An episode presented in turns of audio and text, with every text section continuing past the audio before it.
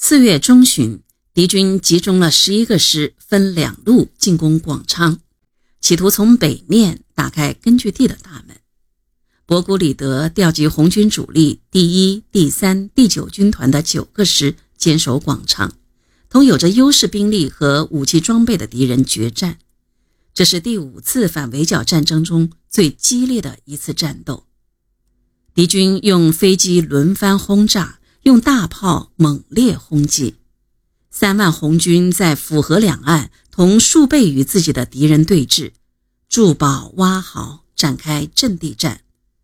从十日起打了十八天，红军第一、第三、第九三个主力军团在敌人的猛烈炮火下苦战，尽管与敌重创，自己也遭受了重大损失。到四月二十八日，广昌失守，红军主力转移到灌桥、高虎脑一线继续防御。广昌失守后。素以耿直著称的彭德怀指着鼻子痛斥博古李德说：“你们是宰卖野田，心不痛呀！”广昌战役后，毛泽东来到粤赣省委所在地南县的军事重镇会昌，一方面是养病，一方面指导南线的工作。他同省委书记刘晓。省军区司令员兼政委何长工等领导干部一起认真研究南线军事斗争的形势，并科学分析了蒋介石同广东军阀陈济棠之间的矛盾，告诫大家要善于利用军阀之间的矛盾。他还说：“我们不能按本本先生坐在城市楼房里设计出来的那套洋办法去办，什么以碉堡对碉堡。”集中对集中，这叫以卵击石。七月上旬，国民党军队调整部署，集中三十一个师的兵力，从六个方向开始对中央苏区的中心区域发动新的进攻。博古里德又命令红军分兵把口，处处设防，形成六路分兵、节节抵抗的阵地战。在高虎脑、万年亭战斗中。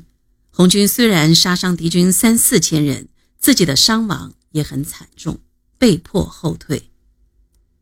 八月三十一日，广昌的义前失陷，至此根据地的东线和北线都被敌军突破，西线和南线更加困难。虽然朱德在九月初指挥红一、红九军团取得温坊战斗的胜利，但个别胜利。毕竟不能挽回整个战略指导错误造成的败局。到九月中下旬，中央苏区已缩小到只有瑞金、会昌、于都、兴国、宁都、石城、宁化、长汀几个县，红军突围转移已成势所难免。在第五次反围剿中，林彪指挥红一军团。除了1933年8月底的乌江战斗，1934年2月的山甲张战斗，8月底9月初的温坊战斗打得比较出色外，其余大多数战斗都是打的击溃战、消耗战。分兵时强攻乐安、宜黄的战斗都没有得手。